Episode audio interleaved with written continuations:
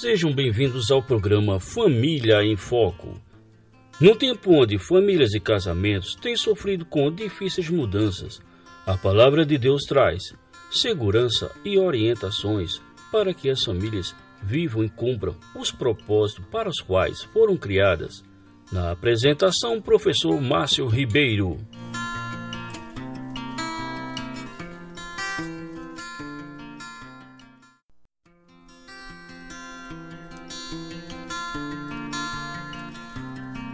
Olá, caros ouvintes, sejam todos bem-vindos ao programa Família em Foco. E novamente temos a honra de ter conosco o pastor Sacha, falando para todos nós na Mata Norte, na cidade do Carpina, sobre mais uma série de temas bíblicos, agora sobre a ira.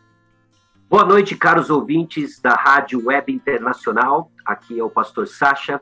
Quero dar a você as boas-vindas para o início de uma série que de todo o coração eu espero que seja confrontadora e consoladora. Que nossa ira seja a oportunidade de aprendermos mais da graça e do perdão de Jesus Cristo e crescemos com o coração manso e tranquilo somente pela graça de Jesus. Seja bem-vindo ao sexto dia da nossa série de devocionais sobre ira. Hoje nós vamos falar sobre o princípio de despir e revestir, princípio básico sobre mudança bíblica e vamos aplicá-lo para ira. Ah, pessoal, vamos fazer como sempre fizemos nos outros dias, pedindo orientação ah, para o Espírito Santo, conforme nós olhamos para a palavra de Deus, né?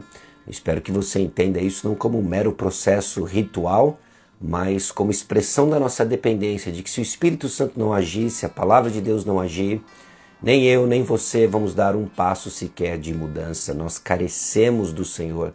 Por isso, orando, expressando nossa dependência do Senhor. Então vamos fazer isso, vamos orar, oremos e assim nós começamos. Senhor nosso Deus e Pai, aqui chegamos diante do Senhor, carentes de orientação, carentes que o Senhor fale conosco, nos confrontando em nosso pecado, a fim de despir a ira e nos revestirmos com bondade. Revela, ó Deus, aquilo que cada um de nós precisa dar em termos de passo de mudança. E assim queremos, ó Deus, viver para o Senhor, para honra e glória, ó Deus, do teu nome. No nome de Jesus. Amém.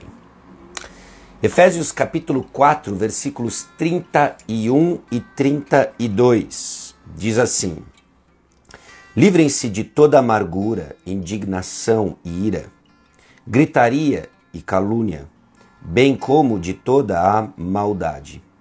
Sejam bondosos e compassivos uns para com os outros, perdoando-se mutuamente, assim como Deus os perdoou em Cristo. Efésios 4, 31 e 32.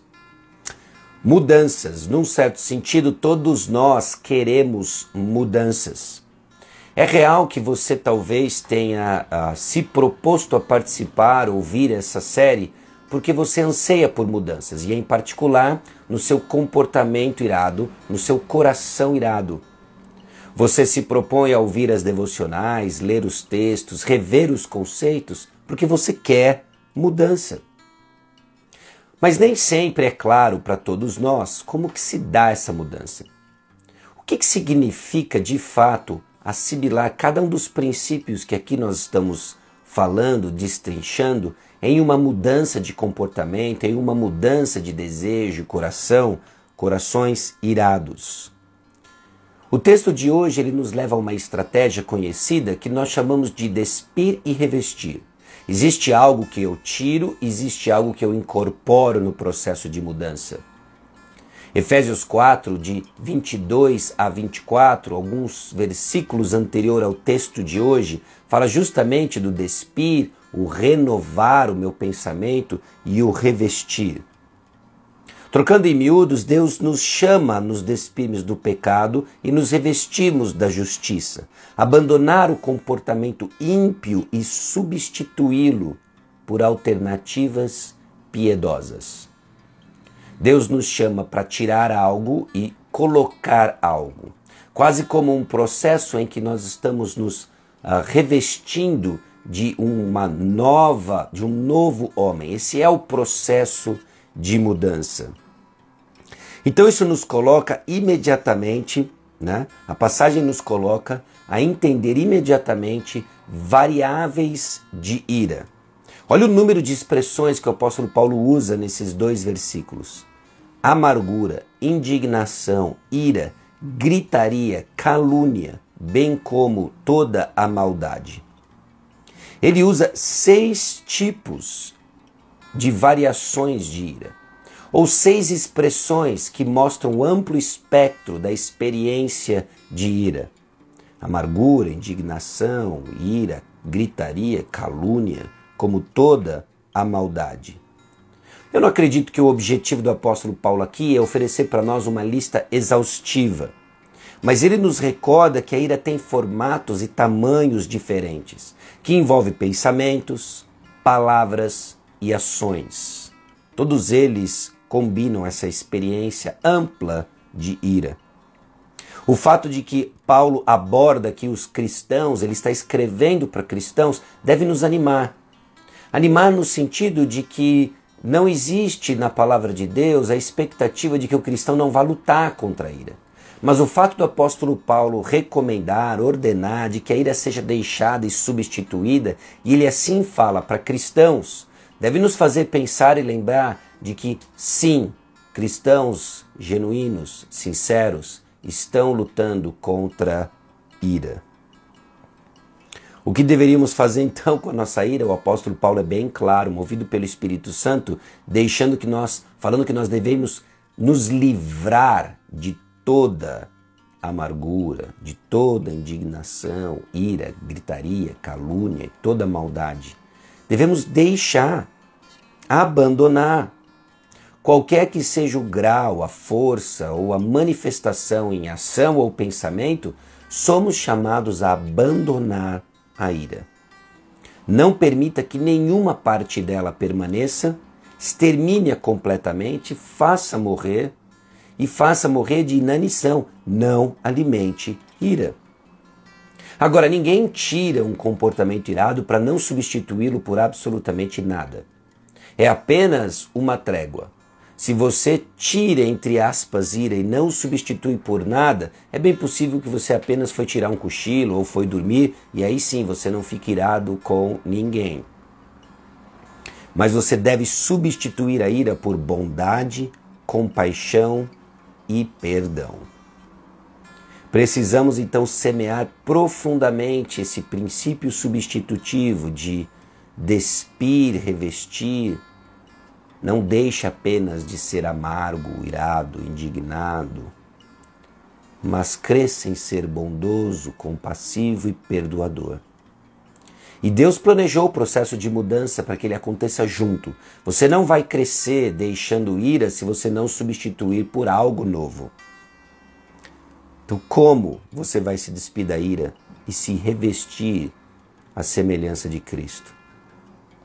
Talvez você comece orando pela pessoa a quem você comumente expressa ira. Ore. Orando pela pessoa vai colocar um, um freio, vai interromper qualquer passo vingativo que você tenha considerado, pensa ou entretido em sua mente. Ao invés disso, você começa a pensar, orar por algo bom na vida dessa pessoa. Por quê?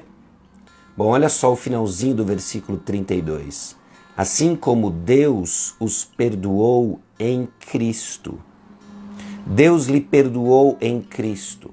O perdão de Deus, a sua decisão, declaração e promessa de não recriminar pelos seus pecados por causa de Jesus, é o principal motivo para perdoarmos os outros.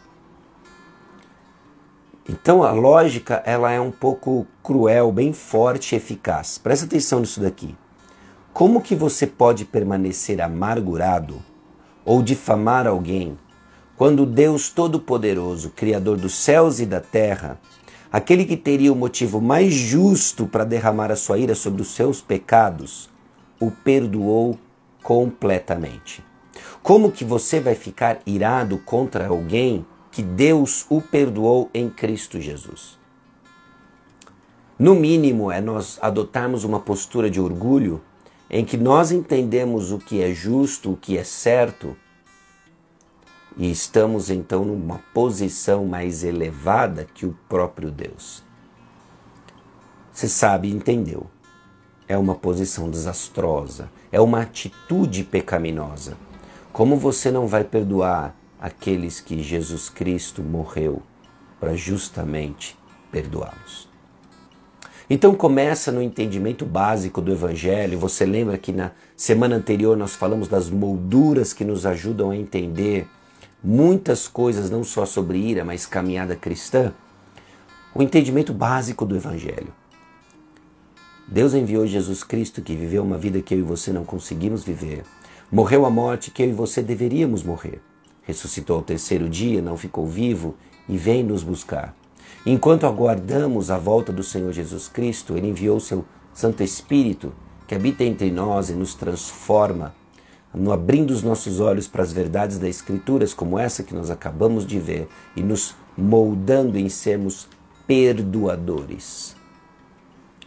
Comece orando pela pessoa, deixando toda gritaria, indignação, maldade, amargura, ira e substituindo por bondade, compaixão, amor, perdão.